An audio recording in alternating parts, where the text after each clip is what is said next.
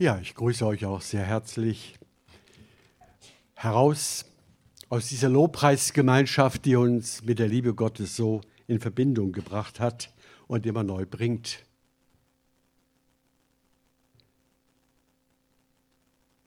Heute ist Muttertag und da überlegt man, soll man über die Mutter eine Predigt halten?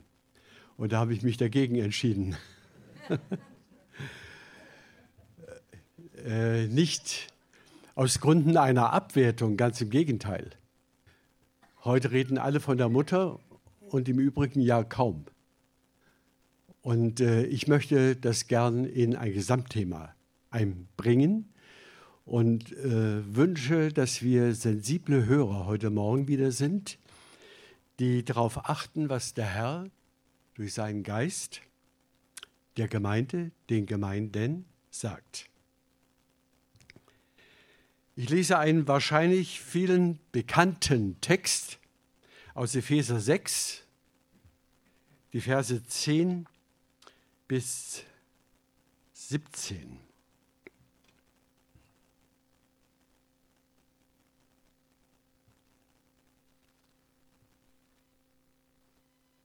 Zuletzt, Luther 84, zuletzt Seid stark in dem Herrn und in der Macht seiner Stärke. Zieht an die Vollrüstung oder die Ganzrüstung Gottes, damit ihr bestehen könnt gegen die listigen Anschläge des Teufels.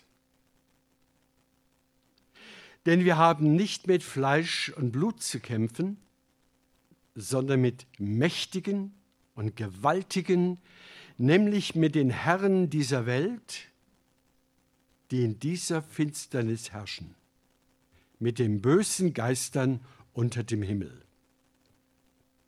Deshalb ergreift die Vollrüstung Gottes, damit ihr an dem bösen Tag Widerstand leisten und alles überwinden und das Feld behalten könnt so steht nun fest, umgürtet an euren Lenden mit Wahrheit und angetan mit dem Panzer der Gerechtigkeit und an den Beinen mit starken Schuhen angetan, bereit einzutreten für das Evangelium des Friedens. Vor allem aber ergreift den Schild des Glaubens, mit dem ihr auslöschen könnt alle feurigen Pfeile des Bösen und nehmt den Helm des Heils und das Schwert des Geistes, welches ist das Wort Gottes. Eigentlich könnten wir jetzt nach Hause gehen, denn wir haben alles Wesentliche gehört.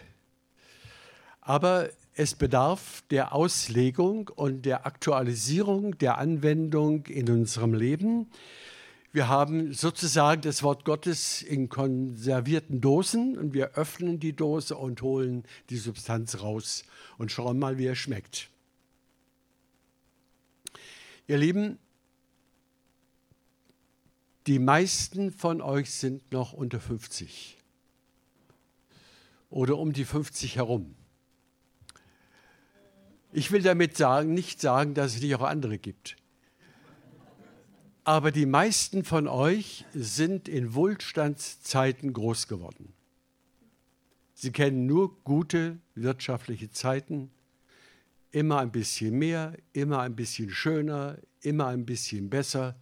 Das hat sich auch auf die christlichen Gemeinden in Amerika und in Europa ausgewirkt, dass der Gott der Liebe uns es immer besser gehen lässt, immer gesünder macht, immer schöner wird und dass wir sozusagen schon eine himmlische Ära zumindest hier auf der Erde vorfinden werden und sind seit ungefähr drei Jahren total geschockt, dass das insgesamt eine gewaltige Täuschung war, dass es nicht so ist, dass immer alles besser, schöner, höher, schneller wird und wir jetzt sogar durch die künstliche Intelligenz in eine Sphäre hineingeraten, wo uns alles gelingt, wo wir alles machen können, alles erreichen, was das Herz begehrt.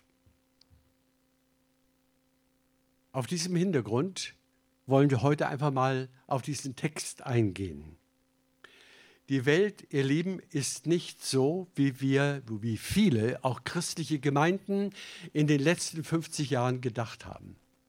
Dass alles so schön wird, alles harmonisch ist und die Liebe Gottes über allem zum Vorschein kommt und wir miteinander bestens auskommen und so weiter. Nein, seit drei Jahren, es scheint wie ein Umbruch entstanden zu sein in der Weltgesellschaft, ein Umbruch, dass wir vieles überhaupt nicht mehr begreifen. Beziehungen zerbrechen, Gemeinden gehen auseinander. Wir erleben, wie eine neue Denkweise entsteht. Nicht nur eine künstliche Intelligenz, von der wir noch gar nicht wissen, welche Folgen sie für die Welt haben wird, wobei ich in Klammern gesagt denke, dass hier der Antichrist sein Programm vorbereitet. Wir erleben zum Beispiel, wie Gesetze gemacht werden im Moment, die die Welt, die, Welt, die junge Generation total verwirren. Gestern las ich, junge Menschen, die genderorientiert sind, werden in die Genderklinik eingeliefert weil sie seelisch nicht mehr mit sich und ihrer Identität als Mädchen oder Junge klarkommen. Das neue Selbstbestimmungsgesetz in unserer Gesellschaft erlaubt es uns allen, der ganzen westlichen Welt, dass man jedes Jahr sein Geschlecht neu bestätigen oder aber ändern kann. In was für einer verrückten, wahnsinnig verrückten Zeit leben wir? Sind denn die Menschen, ich spitze mal richtig kräftig zu, sind die Menschen denn derart dumm und primitiv, dass sie die elementaren Dinge nicht mehr verstehen?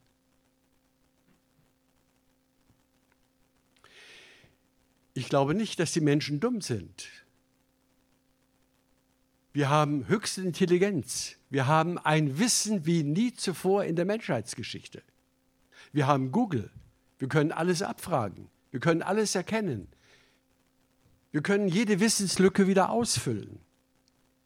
Aber wir haben etwas verkannt, etwas nicht verstanden, nicht begriffen, dass es nicht nur den menschlichen Geist auf dieser Erde gibt, sondern dass es auch den satanischen, den diabolischen, den okkulten Geist in dieser Welt gibt, der besonders in den letzten zwei, drei Jahren sich Bahn bricht in allen, auf allen Ebenen, die man sich nur vorstellen kann. Es ist auffällig sogar für den Säkularisten, für den Atheisten, für alle, die nicht an Gott glauben. Alle empfinden etwas anderes, Neues, Unbegreifliches geht in der Welt ab. Oder? Geht es euch auch so?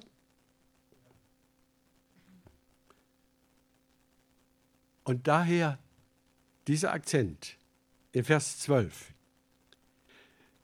Besonders wir Christen, wir haben nicht mit Fleisch und Blut zu kämpfen, zu ringen, heißt es genau genommen, sondern mit Mächtigen, mit Gewaltigen, nämlich mit den Kosmokratoren, das sind die Weltbeherrscher, griechisch Kosmokratoren, die in dieser Finsternis das Sagen haben und ihre Herrschaft aufgerichtet haben und die Welt bestimmen, nämlich durch die bösen Geister unter dem Himmel.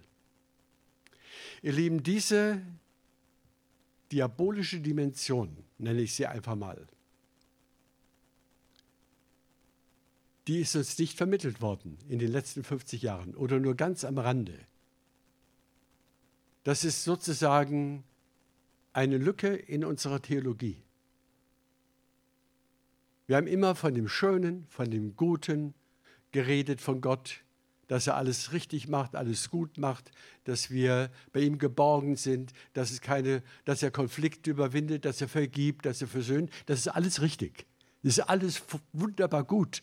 Das ist, er ist ja die Quelle des Lebens, gar keine Frage. Und dennoch gibt es eine andere Seite, nämlich Gott ist noch nicht der Herr dieser Welt.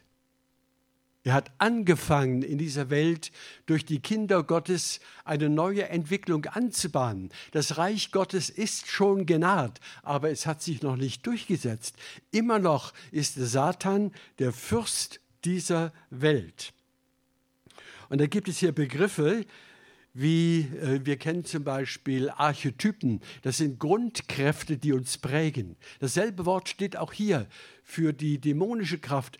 Eine archetypische Kraft, die die Welt prägt, nämlich die satanische Kraft, die immer gegen Gott ausgerichtet ist die immer alles Göttliche, Geistliche, Gemeindliche, Biblische in Frage stellt. Eine Grund, Opposition, die in dieser Welt herrscht. Das erleben wir immer mehr.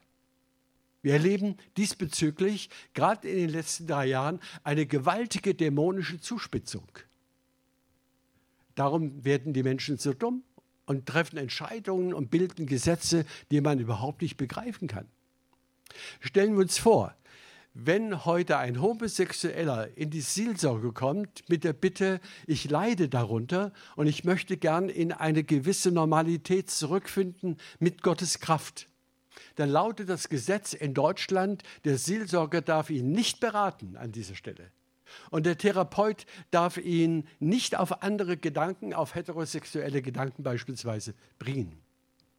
Das Gesetz verbietet Seelsorgetherapie an Homosexuellen obwohl viele eine Veränderung möchten und leiden an ihrem Zustand. Das kann ich nur diabolisch nennen. Durcheinanderbringend heißt es wörtlich. Durcheinanderbringend, verwirrend ist das. Ähnlich auch mit dem Selbstbestimmungsgesetz. Total verwirrend. Eine Lehrerin hat vor kurzem erzählt in einer Reportage, sie kommt in die Klasse oder ist täglich in ihrer Mädchenklasse und ruft die Mädchen mit ihrem Namen auf und immer mehr Mädchen würden mitteilen, ich möchte nicht mehr als Mädchen bezeichnet werden. Äh, rufen Sie mich nicht mit meinem Mädchennamen auf. Und die Lehrerin war ganz verzweifelt. Wie soll ich euch denn sonst nennen? Ihr seid doch keine Jungs. Doch, wir fühlen uns wie Jungen. Ja. Das ist die Verwirrung, die kann man intellektuell nicht begreifen. Die ist rational nicht verständlich. Das ist unbegreiflich, wieso ein Geist, wieso ein Empfinden, so eine Art Gefühlswelle über unsere Gesellschaft schwappt. Ja, es sind die Mächte und die Gewalten, die Kosmokratoren und die bösen Geister, die im Hintergrund und im Überbau unserer Welt wirken, hineinwirken in alle Bereiche der Kultur, der Politik und der Gesellschaft. Und wir als Gemeinde, als Kinder Gottes sind mittendrin. Wir sind mittendrin. Das war ein Stück weit auch schon damals so. Sonst stünde ja dieser Text gar nicht im Neuen Testament. Das haben die auch damals ein Stück weit erlebt. Rom war im Untergang begriffen. Die Kultur löste sich auf. Da gab es ähnliche Erscheinungen wie heute. Und ich bin so dankbar, dass uns äh, die Bibel für alle Situationen der irdischen Geschichte auch ja die, die Methode, die, den Weg, die Möglichkeit anbietet, damit zurechtzukommen. Und das Erste, was hier steht, seid stark in dem Herrn. Das ist die erste entscheidende Antwort. In Vers 10, seid stark in dem Herrn. Das heißt mit anderen Worten, ihr Lieben, wir können diese Tendenzen aus eigener Kraft, aus eigenem Wissen, aus eigener Erkenntnis und aus eigener Regie nicht bewältigen. Das ist auch das Problem, wenn wir auf Russland schauen, auf die Ukraine schauen. Also mir geht das selbst jeden Tag fast so. Ich denke, was ist denn in den Putin gefahren? Wie, wie ist denn das bloß möglich, dass jemand so denken kann? Aber Hitler hat das auch getan. Hat auch gedacht, er wäre auf im Zug der Wahrheit. Wir können daran sehen, wie die Welt zerbricht an ihrer eigenen Fehldeutung, an ihren eigenen Irrtümern, die aber fremdgesteuert sind, nämlich durch die Mächte des Diabolos. Und die Gemeinde, die Gemeinde Jesu Christi, wir werden immer hier auch in der Mehrzahlform aufgefordert, in dem gesamten Text geht es immer um ihr, ihr sollt, ihr könnt, ihr dürft. Seid Seid stark in dem Herrn und in der Macht seiner Stärke. Ohne ihn könnte diese Welt und diese Zeit nicht verstehen und nicht bewältigen. Und das erleben wir tatsächlich auch, dass in vielen Gemeinden der Glaube zerbricht. Ich würde mal sagen, der Kinderglaube zerbricht. Der unreife Glaube zerbricht. Der gefühlsbetonte Glaube zerbricht. Alles zerbricht, was keinen Bestand im Herrn hat. Mag es sich noch so fromm und noch so begeisternd anfühlen, alles zerbricht.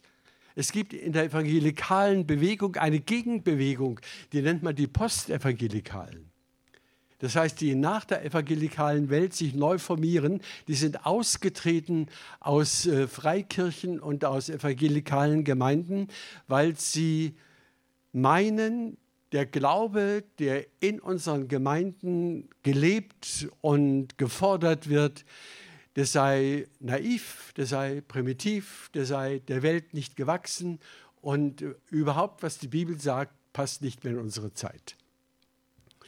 Wir sehen, wie der Riss, der Bruch mitten durch die geistliche Welt geht. Und darum ist dieser Text heute Morgen für uns, ihr lieben Geschwister, umso wichtiger. Seid stark in dem Herrn und in der Macht seiner Stärke. Das ist nicht nur eine Forderung, eine allgemeine Forderung. Wir würden ja sofort fragen, ja, wie denn nun, wie denn? Wie soll ich denn das machen? Was heißt denn das? Seid stark in dem Herrn und in der Macht seiner Stärke. Und dann kommt auch schon die Antwort auf die Frage, die wir hier gern stellen. Zieht an die Vollrüstung Gottes. In Vers 11. Zieht an die Voll- oder Ganzrüstung Gottes. Das heißt mit anderen Worten, ihr Lieben, wir sind beim Herrn nicht nur in wunderbarer Weise geborgen und zu Hause und haben äh, Vergebung und Versöhnung mit Gott und wir trinken täglich aus der Quelle des Lebens. Nein, wir sind auch in einem permanenten Kampf. Und das muss heute mehr denn je betont werden. Ihr Lieben, wir müssen aus unserer Unmündigkeit herauskommen, auch aus unserer geistlichen Unmündigkeit dass wir keine Antworten haben, dass wir auf die Welt auch keine Antworten haben. Doch, wir haben Antworten, aber wir haben es verlernt, mündig zu sein und äh, auch unseren Verstand einzubeziehen in den Glauben, ihn erlösen zu lassen. Jesus sagt ausdrücklich, liebt auch mit eurem Verstand, nicht nur mit euren Gefühlen, sondern auch mit eurem Verstand. Er soll erlöst und befreit werden damit wir in der Lage sind, die Welt zu bestehen und den Menschen das Evangelium weiterzugeben. Also zieht an die Waffenrüstung Gottes, damit ihr bestehen könnt. Ohne Waffenrüstung Gottes bestehen wir den Zeitgeist nicht. Und da steht ein wichtiges Wort hier. Gegen die listigen Anschläge des Teufels. Da steht das Wort im Urtext Methode. Das kennen wir alle. Der Teufel arbeitet mit einer ganz bestimmten Methode. Luther übersetzt es mit List, weil das Wort Methode auch äh, hintergründig zu verstehen ist. Da sind auch äh, Kurven drin, Absichten drin, Täuschungen drin in diesen Methoden. Der Teufel gebraucht alles, um uns auf eine falsche Fährte, auf einen falschen Weg auch des Glaubens zu bringen. Ein altes Wort sagt, Gott schafft die Kirche, der Teufel baut gleich eine Sekte daneben. Das äh, erleben wir heute überall. Wie schnell werden dann gleich neue Kirchen aufgebaut. Ich habe meine Gemeinde, ich habe meine Kirche. Jeder bietet seinen Namen an oder viele zumindest bieten ihren Namen an und bauen neue Kirchen, statt die Einheit im Glauben die Einheit im Geist miteinander zu suchen und zu fördern und damit eine Bastion, eine Front gegen die Mächte und Gewalten, gegen diese archetypischen äh, zerstörerischen Kräfte in der Welt aufzubauen. Lassen wir uns sogar noch zerreißen und zerspalten in alle Richtungen. Also wir können nur gegen die listigen Anschläge, gegen die Methoden des Teufels, die immer hinterlistig sind, angehen. Und nun gehen wir auf Vers 13 und kommen in die Konkretion. Deshalb ergreift die Vollrüstung Gottes, damit ihr an dem bösen Tag Widerstand leisten und alles überwinden und das Feld behalten könnt. Was für eine Verheißung. Was für eine Ermutigung auch für uns heute Morgen. Gott greift nicht immer ein, ihr Lieben, das haben wir schon gehört, auch durch Hans-Peter. Wir haben das schon gehört, Gott greift nicht immer ein. Warum nicht? Weil er will, dass auch wir eingreifen. Auch wir sollen unser Leben überdenken. Wir sollen unsere eigenen geistlichen Methoden überdenken. Wie kämpfen wir denn eigentlich? Paulus sagt einmal, wir kämpfen nicht wie ein Boxer, der immer nur in die Luft schlägt. Wir müssen den Feind treffen. Wir brauchen, wir brauchen klare geistliche Methoden, um den Teufel auch sozusagen auszurangieren aus unserem Leben, damit wir mit dem Herrn wachsen, reifen, mündig werden und lebendige Zeugen der Wahrheit sind. So steht nun fest, in Vers 14, so steht nun fest. Das äh, wünsche ich mir jetzt von uns. Jetzt, dass wir feststehen und hörbereit sind. Jetzt will ich hören, worum es geht. Bin ich dazu bereit? Will ich die Waffenrüstung, die Vollrüstung wirklich anziehen? Davon ist ja hier die Rede, dass wir sie anziehen. Ich möchte nicht nur einen Vortrag halten, eine Predigt, sondern möchte gleichzeitig euch ermutigt wissen, dass ihr während des Hörens euch auch neu bekleidet. Mit der Vollrüstung Gottes und nicht nur mit schönen Frühlingskleidern, in Anführungsstriche. So steht nur fest, umgürtet in eure Hüfte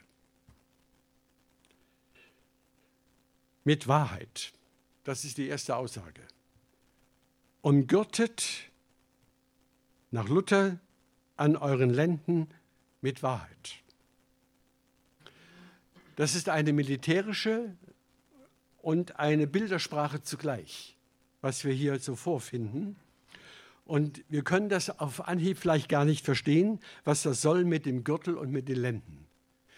Man muss sich vorstellen, der römische Soldat, der seine Rüstung anhatte, der hatte auch ein Gewand nach unten bis runter zu den Schuhen, ein Gewand und wenn er in Ruheposition war, wenn er zum Beispiel schlafen wollte oder wenn er sich mal hinlegen und ausruhen wollte, hat er den Gürtel gelöst und das Gewand fiel über seine Schuhe weg nach unten. Mit anderen Worten, er war jetzt nicht mehr kampffähig, denn er wäre gestolpert über sein eigenes Gewand.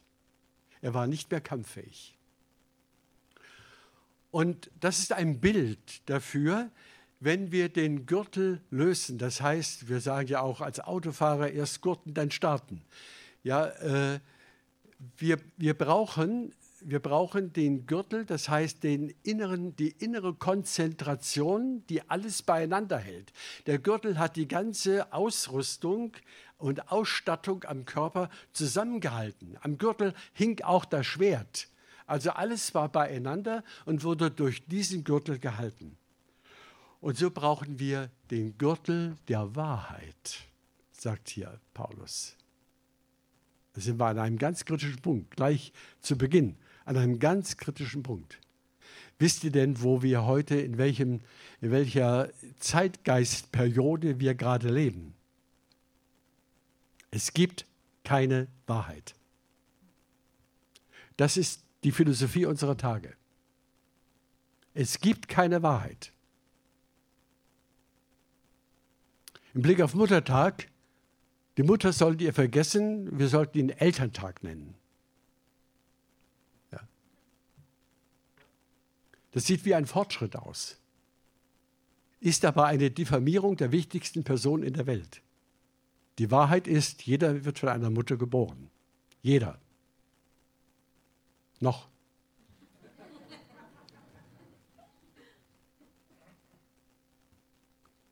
Wir sehen, ihr Lieben, das Wahrheitsverständnis hat sich heute, so möchte ich es mal sagen, versubjektiviert. Wie ich die Wahrheit empfinde, das ist Wahrheit. Wie ich die Wahrheit deute, das ist Wahrheit. Was ich ganz persönlich, individuell für Wahrheit halte. Das ist die Wahrheit. Eine objektive Wahrheit, eine allgemeine, eine alle Menschen und Völker verbindende Wahrheit wird heute geleugnet. Und das ist ein Riesenproblem bis in die Gemeinden hinein. Denn es geht so weit, dass man eben auch sagt, die Bibel ist nicht mehr die Wahrheit. Sie ist ein religionsgeschichtliches Buch. Und die Leute der vergangenen Tausende, 3000 Jahre haben ihre alten Erkenntnisse hier äh, gespeichert und weitergegeben und ihr glaubt immer noch daran. Hat mir gerade vor ein paar Tagen ein Atheist auf Facebook geschrieben. Ich würde alles auf die Bibel runterbrechen und wüsste nicht, dass die schon unendlich alt ist. Also ich bin ein, ein einer, auf den man nicht mehr hören sollte. Ja, genau. Ihr Lieben, diese Vorwürfe kriegen wir heute zu spüren. Und wir sollten uns dessen nicht schämen. Wir sollten, danke Herr, denn wir haben die wichtigste Botschaft, wir haben die wichtigste Wahrheit, die Wahrheit, dass Jesus die Wahrheit in Person sogar ist. Dass die Schöpfungs-, die Lebensordnung, die die Schöpfung durchdringt, unantastbar ist. Und dass das die Wahrheit ist dass Mann und Frau die Wahrheit sind. Mann, Frau, Kinder, Familie, dass das die gesellschaftliche Wahrheit ist. Ohne diese Wahrheit zerbricht die gesamte Gesellschaft. Sie kann gar nicht existieren ohne Zelle. Alles Leben äh, baut sich in Zellen auf. Und die Familie ist die kleinste Zelle für eine gesunde Gesellschaft. Und wer das in Frage stellt, der stellt das Ganze in Frage. So wie mein Körper, unser Körper, die wir alle hier sitzen, von Milliarden Zellen innerlich aufgebaut ist und wir ein lebendiger Organismus sind, so ist die Gesellschaft ist dann ein lebendiger Organismus, wenn alle Zellen, die von Gott gestiftet sind, von Gott gewollt und geschaffen sind und gesegnet sind, wenn wir diese, diesen Zellen den Wahrheitsgehalt zugestehen zieht an den Gürtel der Wahrheit. Wir sehen, es fängt in, mit der Ehe an. Es fängt, geht mit der Familie weiter. Es geht so weit, dass wir Arbeit und Ruhe zum Beispiel nicht durcheinander bringen. Es gibt inzwischen ja die Tendenz, eine Vier-Tage-Woche zu erstellen. Ich könnte viele, viele Dinge nennen, die uns heute mehr oder weniger alle verwirren. Viele halten das für super gut. Aber ich frage mich, was machen die Leute denn mit den äh, restlichen drei Tagen, wo sie nicht arbeiten und wo wir jetzt schon voller Alkoholismus und Drogenproblemen sind. Wie gehen denn viele Menschen, die nicht gebildet sind, mit diesen drei Tagen um, die nicht sportlich sind und die keine Verantwortung haben, die werden noch mehr verwahrlosen. Wir gehen in eine Verwahrlosung der Gesellschaft hinein, wenn wir die Wahrheit nicht als Gürtel äh, um, um uns tragen. Das heißt, alles orientieren an dem, was Gottes Wahrheit darstellt. So steht nun fest, umgürtet an euren Lenden mit Wahrheit. Das heißt also bereit, auch für die Wahrheit, ihr Lieben, einzutreten und nicht einfach sich zu buckeln und zu bücken und wegzudrücken und zu sagen, na ja, wir leben in einer anderen Zeit, das ist nun einmal so, ich kann das alles gar nicht äh, äh, mehr verteidigen was Gottes Wort sagt. Die ganze Welt denkt anders und ich äh, muss lieber meinen Mund halten, sonst kann ich überhaupt nicht am Arbeitsplatz bestehen. Doch, ihr Lieben, ihr könnt bestehen. Gerade wir können bestehen. Denn denn ihr seid stark in dem Herrn und in der Macht seiner Stärke. Nicht unweise und nicht brutal und nicht mit der Faust aufs Auge, sondern immer schön so, dass es schmackhaft bleibt, dass der andere, der Nicht-Christ, das versteht, was wir meinen, nehmen eine mündige Aussage, äh, die wir von uns geben. Eine begründete Aussage, eine gut begründete Aussage ist auch heute noch begehrt.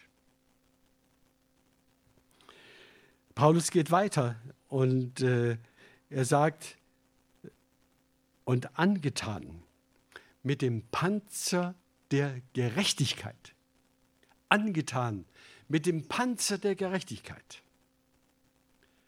Auch das ist äh, ein zentrales Wort. Wenn ich das einfach mal verbinde mit dem anderen Begriff der Moderne heute, Perfektion. Wir sind in einer Zeit, äh, die alles perfekt machen will. Die IT oder KI, die künstliche Intelligenz, will ja alles und jedes perfektionieren, bis zum Roboter im Pflegeheim. Es soll alles perfektioniert werden. Und doch erleben wir gerade heute überall ein unbegreifliches Scheitern der Verantwortlichkeiten. Es fehlen Pflegekräfte, es fehlen Lehrer, es fehlen Fachleute. Ich habe den Hintergrund noch gar nicht genannt. Jedes Jahr 100.000 Abtreibungen. Seit dem Jahr 2000 über zwei Millionen Kinder, die Deutschland abgetrieben hat, die natürlich fehlen. Die konnten nicht wachsen, heranreifen, nicht ausgebildet werden. Die fehlen heute am Markt. Und wir müssen uns äh, am Ausland äh, Hilfe holen, im Ausland Hilfe holen, um Fachkräfte zu gewinnen. Ihr Lieben, Jesus sagt, die Ungerechtigkeit wird überhand nehmen, sodass die Liebe in vielen erkaltet, dass die Verantwortlichkeit stirbt und wir den ganzen Karren an die Wand fahren. Das sind schwerwiegende Entwicklungen, die wir heute erleben und wir brauchen einfach an dieser Stelle ein neues Verständnis von Gerechtigkeit. Ihr Lieben, Gerechtigkeit kommt nur von Gott. Wir können die Dinge nicht zurechtrücken. Gerechtigkeit ist ein Beziehungsbegriff in der Bibel, zumindest. Jesus sagt einmal bei der Taufe, es gebührt uns, alle Gerechtigkeit zu erfüllen. Und sagt dem Johannes im Täufer, auch die Taufe ist ein Recht Gottes, nämlich eine Hingabe, eine Auslieferung an deinen Schöpfer und Erlöser. Das ist die Taufe. Und so sollen wir die Gerechtigkeit leben. Und das bedeutet hier zweierlei. Zunächst einmal zweierlei. Also einmal, dass wir die Rechtfertigung aus dem Glauben ernst nehmen, neu ernst nehmen, dass wir schon gerettet sind dass Jesus uns gerecht gemacht hat, dass er uns die Sünden vergab, dass er uns versöhnt hat mit Gott, ist eine so starke Position, die uns innerlich befreit von den Süchten und Neigungen unserer Zeit. Dadurch haben wir die Kraft, mit erhobenem Haupt bei der Wahrheit zu bleiben. Wenn wir in dieser inneren Freiheit, die uns der Herr geschenkt hat, dass wir in seiner Gerechtigkeit leben, die ja ein Geschenk ist. Gerechtigkeit kann man nicht machen. Die kann nicht erarbeitet werden, nicht durch Disziplin gewollt sein, sondern sie ist in diesem Sinn, wie sie hier gemeint ist, ein Geschenk, eine einzigartige Gabe, die uns befähigt, in dieser Gesellschaft souverän als lebendige Kinder Gottes zu leben. Und das Zweite, was die Gerechtigkeit betrifft, meint natürlich auch, dass wir gerecht leben, dass wir unseren gesamten Lebensstil prüfen an der Gerechtigkeit Gottes. Man könnte es so auf den Punkt bringen. Alles, was dich von Gott wegzieht, ist ungerecht. Alles, was dich zu Gott hinzieht, ist gerecht. Das ist ganz einfach. Wenn wir so leben, dass wir den Wunsch in uns tragen, Herr, ich möchte dir gemäß, deinem Wort gemäß, deiner Liebe gemäß, deinem Geist gemäß leben. Ich möchte alles tun in der Familie, am Arbeitsplatz oder wo immer ich mich befinde, dass dein Reich durchschimmert, mindestens durchschimmert, wenn er noch nicht leuchtet. Aber Paulus sagt an anderer Stelle, wir sollen sogar leuchten wie die Sterne in einer finsteren Welt. Ja. Das können wir nur erleben, wenn die Wahrheit Gottes und wenn die Gerechtigkeit Gottes uns erfüllt wenn wir das als Panzer, der Panzer ist ja hier auf, auf der Brust, bei dem römischen Soldaten, also ein richtiger metallischer Panzer, der ihn davor bewahrt, dass das Herz getroffen wird oder die Lunge oder der Magen oder die inneren Organe. Die sollen geschützt werden durch den Panzer. Und die Gerechtigkeit der Lieben ist wie ein Panzer um unser Herz. Bewahrt euer Herz denn es ist die Quelle, aus dem das Leben fließt. Bewahrt euer Herz. Und das geschieht durch den Panzer der Gerechtigkeit, dass wir gerecht gesprochen wurden, gerecht vollkommen, schon perfekt von Gott angesehen werden, weil er uns perfekt gemacht hat. Es ist vollbracht. Das ist eingeschrieben in unsere geistliche Genetik. Wir sind vollendet schon in Gottes Augen, auch wenn wir hier subjektiv noch unterwegs sind und noch in der Heiligung leben und noch in einem Werdeprozess uns befinden. Deswegen brauchen wir den Panzer der Gerechtigkeit, die tägliche Orientierung an der Beziehung zu Gott und an seiner Wahrheit, damit die Gerechtigkeit sich in unserem Leben entwickeln kann. Und es geht weiter. Und an den Beinen mit richtigen militärischen Schuhen angetan. Stellt euch einmal Soldaten barfuß vor. Ich denke manchmal, ich will das nicht verallgemeinern, aber ich habe von vielen Christen und Gemeinden heute den Eindruck, wir sind in den letzten 50 Jahren barfuß durch die Welt gegangen. Barfuß. Wir haben nicht darauf geachtet, worauf wir treten, welche Tellerminen es unter uns gibt. Wir haben nicht darauf geachtet, welcher Unrat, welcher Müll unter unseren Füßen ist in dieser Welt. Wir haben uns verletzt, wir sind gelähmt teilweise, wir können manche Dinge überhaupt nicht mehr nachvollziehen. Wir haben den Kampfwillen weithin aufgegeben. Und genau darum geht es, dass wir, wie es Luther hier sagt, gestiefelt und gespornt. Das ist uralte Sprache, ne? entschuldigt. Ich muss aber nicht mal zurückgreifen, weil ich auch schon ein bisschen älter bin. Gestiefelt und gespornt, das heißt zum Kampf gerüstet. Wir sind zum Kampf gerüstet. Ich wünsche euch heute Morgen, dass so richtig etwas durch euer Herz, durch euren Körper geht. Auf, aufrichten, egal wie alt wir sind. Ja, aufrichten vor dem Herrn. Wir sind die Soldaten. Das Wort kommt auch im Neuen Testament vor. Ja. Wir werden sogar mit Sportlern bezeichnet, die eine Medaille gewinnen wollen. Wir sind in der Laufbahn, in der Rennbahn und wir laufen zum Ziel, nämlich das himmlische Jerusalem zu erreichen.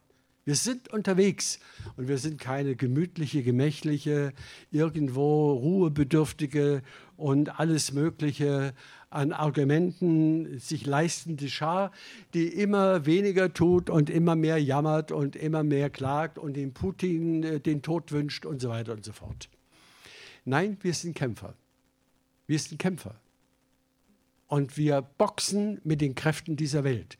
Und wir brauchen, ich denke manchmal, mir geht es ja auch so, ach, schon wieder einen Schlagabtausch. Ich will mich ja auch mit niemandem verkrachen und will äh, einen Freund nicht zu einem Feind machen, wenn ich ihm widerspreche. Aber ihr Lieben, wir müssen auch lernen zu widersprechen. Wir müssen das lernen, echt lernen. Ich kriege auch sofort ein schlechtes Gewissen. Ich bin so geprägt. Ich bin im Grunde ein Harmonietyp. Ich bin äh, nicht in der Lage und, oder kriege wochenlang, monatelang, trage ich dann irgendwelche Be äh, Bedrückungen mit mir herum, wenn irgendeine Beziehung nicht ganz so gut war, wie ich sie mir erhofft habe und wenn ich widersprechen musste. Das ist eine fromme Fehlprägung. Ich habe gehört vor einiger Zeit, da hat ein Kirchengeschichtler mal die Gottesdienstformen der Vergangenheit beleuchtet. Wie haben die Menschen denn früher Gottesdienste gefeiert, auch in den großen Kirchen oder auch in den Freikirchen? Und dann hat er gesagt, stellt euch mal vor, da stand der Prediger, der Pastor, Pfarrer, je nachdem, vorne auf der Kanzel und hat irgendwelche Wahrheiten verkündigt. Und da sind mitten unter den Hörern Leute aufgetreten und haben gesagt, das stimmt aber nicht. Da steht in der Bibel ganz anders. Die sind aufgestanden und haben protestiert mitten im Gottesdienst. Ich möchte euch nicht unbedingt dazu raten. Aber es würde, ihn, es würde den Gottesdienst unter allen Umständen beleben. Ja? Wir, wir, würden, wir würden genau hingucken müssen, was steht denn da? Und was sagt dann der Mann? Ist denn das alles richtig, was von der Kanzel kommt? Sind wir nur irgendwo naive Hörer, die das Wissen des Pastors speichern und alles andere ist egal? Nein, das darf auf keinen Fall so entstehen, ihr Lieben. Wir sind der lebendige Leib Christi, alle miteinander mit unterschiedlichen Gaben. Und das Evangelium, das hat uns der Herr in die Hand gegeben. Hier steht ja auch, wir sollen angetan sein, einzutreten für das Evangelium. Das ist unsere Hauptaufgabe, dass das Evangelium uns am Herzen liegt. Wir, habe ich schon öfter gesagt, leben in einem Hochhaus Und da bin ich, äh, da sind wir beide, die Trude und ich, immer beten auch für die Leute. Und dann jeden Tag äh, äh, laufe ich entweder, hole die Zeitung vier Stockwerke runter und wieder vier Stockwerke hoch. Ich laufe nicht per Aufzug. Oder zwei Stunden später hole ich die Post, geht es wieder hoch und runter und dann begegnet man Leuten unterwegs. Zum Beispiel die, die Reinigungsfrau, die das ganze Treppenhaus wischt. Der bin ich zwei Jahre lang begegnet und äh, habe sie auch angesprochen und sie hat mich angesprochen und dann kamen wir drauf, sie ist Esoterikerin. Sage ich, oh, das ist äh, interessant mit Ihnen zu sprechen. Und da haben wir zwei Jahre lang Treppenhaustheologie gemacht. Ja, das war super. Die ist inzwischen gläubig, die Frau. Ja, ja sie äh, begleitet den Büchertisch in Kempten. Ähm, oder andere, ich komme runter und treffe genau auf die Person, auf die wir äh, schon angelegt waren, sozusagen, die wir sprechen wollten oder für die wir gebetet haben. Und ich begegne dieser Person und konnte sagen, wissen Sie die neueste Nachricht? Gott liebt sie. Ja, das ist die beste und die neueste Nachricht. Ihr Lieben, wir brauchen den Heiligen Geist. Wir brauchen die Kraft Gottes die Macht Gottes, die Stärke Gottes Vers 10. Wir sind wer, ihr Lieben, falls ihr das noch nicht wisst. Wir sind wer. Wir sind die Kinder Gottes, die Privilegierten in dieser Welt.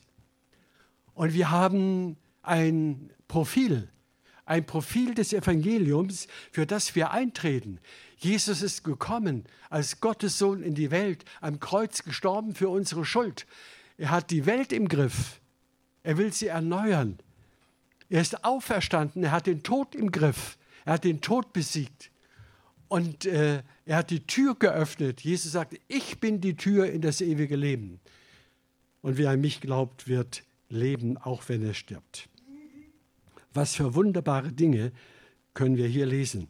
Und mit diesen Werkzeugen, mit diesen Kampfgeräten dürfen wir umgehen mit den Menschen in dieser Welt. Und vor allen Dingen sagt hier Paulus, in Vers 16, vor allen Dingen aber ergreift den Schild des Glaubens. Das ist ein so meterhoher äh, und äh, ja, recht, ein Rechteck, ein wenig gebogen, damit die Pfeile auch abspringen.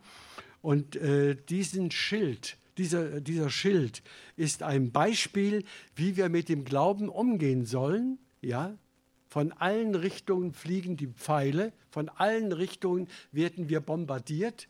Das ist ja wieder ein neues Denken in unserer Zeit. Nach dem Ukraine-Krieg müssen wir wieder anfangen, militärisch zu denken und Panzer zu schicken und was nicht alles. Und äh, das wird uns hier auch so vorgeschlagen. Wir brauchen einen Schild. Wir können uns nicht nackt verteidigen, ohne Glauben. Ohne Glauben, sagt auch der Hebräerbrief, ist unmöglich, Gott zu gefallen. Das Wort Glauben ist heute schwer verständlich in der veränderten Sprache, die wir heute haben, aber es meint Vertrauen. Es meint die Hingabe an Jesus. Die Hingabe an Jesus. Vor allen Dingen aber greift den Schild der Hingabe, der der Überlieferung an Jesus, des Vertrauens zu ihm, mit dem wir auslöschen können alle Pfeile, alle feurigen Pfeile des Bösen. Das fängt ja schon beim Fernsehprogramm an. Ich nehme mal an, dass da ein anderer auch mal irgendwann das Fernsehen anstellt und sich einen schönen Film sucht. Vielleicht auch manche jeden zweiten Abend oder jeden Abend. Das ist unsere Kultur heute wir sind eine visuelle Kultur. Wir äh, nehmen Wahrheit über Bilder auf. Die gehen tief in unsere seelische Struktur hinein und bewegen uns bis in die Träume. Und da sind wahnsinnig viele feurige Pfeile dabei, die unser Denken mit Gift durchsetzen, unsere Gefühle begehrlich machen, unseren Willen lähmen, uns zur Bequemlichkeit führen und uns irgendwo abstumpfen lassen, auch als Christen in dieser Welt, wenn wir da nicht aufpassen und den Schild des Glaubens, nämlich die tägliche Beziehung zu Jesus Christus pflegen und mit aller Freude mit Jesus unterwegs sind. Das ist hier gemeint. So können wir die Pfeile des Bösen erstens erkennen und zweitens abwehren. Viele Christen erkennen die Pfeile des Bösen gar nicht. Die sagen, natürlich, ist doch ganz klar, wir leben in einer Zeit der Toleranz. Natürlich können wir auch Homosexuelle trauen. Das ist doch gar keine Frage. Damit will ich nicht sagen, dass Gott nicht Homosexuelle genauso liebt wie Heterosexuelle. Es geht weder um das eine noch um das andere. Es geht darum, dass wir geliebte Kinder Gottes werden sollen und sein dürfen dass er uns befreien will von falschen Prägungen, von falschen Neigungen und von allem, was uns quält. Ja, du hast es, glaube ich, heute schon gut gesagt. Warst du das? Ich bin, wenn ich selbst gequält bin, quäle ich auch andere. Nein, das habe ich von gestern irgendwo. Ja, das ist eine. Ihr kriegt live mit, wie es ist, wenn man alt wird. Ja, man muss, äh, die Zeit verschwimmt. es ist gut. Ja, also vor allen Dingen aber ergreift den Schild des Glaubens, damit ihr alle feurigen Pfeile auslöschen könnt. Ich komme damit auch zum Schluss. Und nehmt den Helm des Heils. Nehmt den Helm des Heils. Wo sitzt denn der Helm eigentlich? Auf dem Kopf. Genau. Und was ist im Kopf? unser Gehirn. Das sind unsere Gedanken, das sind unsere Vorstellungen, das sind unsere Pläne.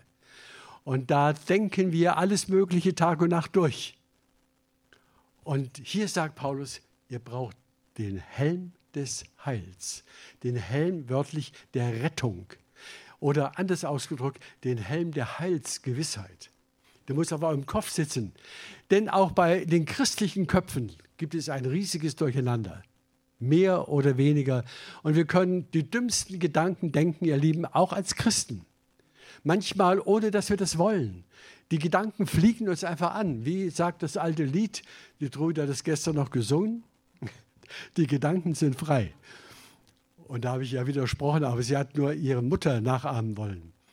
Die hat das Lied gesungen. Die Gedanken sind frei. Ja, in der Aufklärung. Ja, die Gedanken sind frei. Nein, ihr Lieben, die Gedanken sind nicht frei. Unsere Gedanken kommen in der Regel zwanghaft. Unsere Gedanken sind mehr zwanghaft, als wir denken. Wir müssen denken, denken, denken, denken, von morgens bis abends denken. Und es ist nicht immer die gute Schiene, die wir dabei einnehmen. Und genau deswegen, das weiß der Paulus, die, die schlimmsten Angriffe geschehen in unserem Intellekt, in unserem Denken. Deswegen sagt Paulus an anderer Stelle, und lasst euer Denken in eine Metamorphose umwandeln, damit ihr gottgemäß denkt und nicht menschengemäß oder sogar teuflisch. Und nehmt den Helm des Heils. Das ist die tiefe innere Gewissheit, ich bin Gottes Kind. Ich bin gerettet. Ich bin geliebt. Ich bin angetan mit Hoheit und Würde. Psalm 8. Mit Hoheit und Würde hast du ihn gekrönt. Wir gehen erhobenen Hauptes durch den Helm des Heils, durch den Krieg der Welt.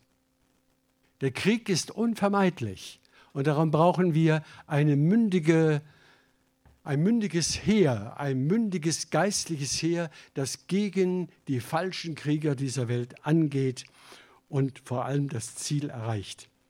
Und dann gibt es zum Schluss nur eine Angriffswaffe. Es sind alles Verteidigungswaffen, die wir bisher äh, besprochen haben. Nur eine Angriffswaffe.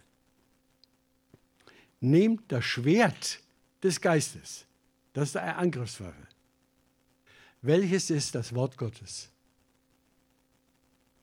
Das heißt mit anderen Worten, ihr Lieben, wir brauchen eine, heute mehr denn je eine außerordentliche Bibelkenntnis.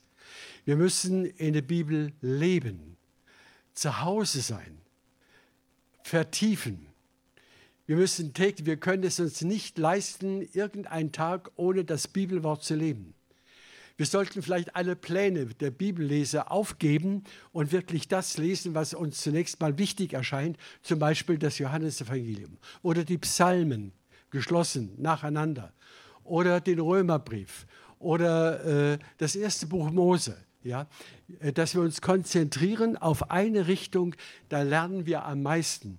Bibellesepläne, die gehen mal dahin, mal dahin, mal dorthin, mal dahin und dann wissen wir gar nicht, wo wir waren. Ich denke, es ist wichtig, dass wir uns, weil die Bibel ja kein Buch ist, sondern eine Bibliothek, dass wir uns das Buch herausholen, was wir im Moment am nötigsten haben. Und darin forschen und uns dadurch beschenken lassen, dadurch aufgebaut werden, Kraft bekommen und auch Argumente. Das ist sehr, sehr wichtig, ihr Lieben. Wir brauchen biblisch-theologische Argumente, wenn wir in dieser Welt das Evangelium verteidigen wollen. Das ist die sogenannte Apologetik, das Evangelium verteidigen. Auch das ist unsere Aufgabe, dass wir nicht als Unwissende da stehen. Ich bin zwar gerettet, gehöre zur Gemeinde, bin getauft und dann Schlusspunkt. Ich rufe euch auf zur Mündigkeit im Herrn, dass ihr tapfere Krieger des Reiches Gottes seid. Ohne Ausnahme. Amen.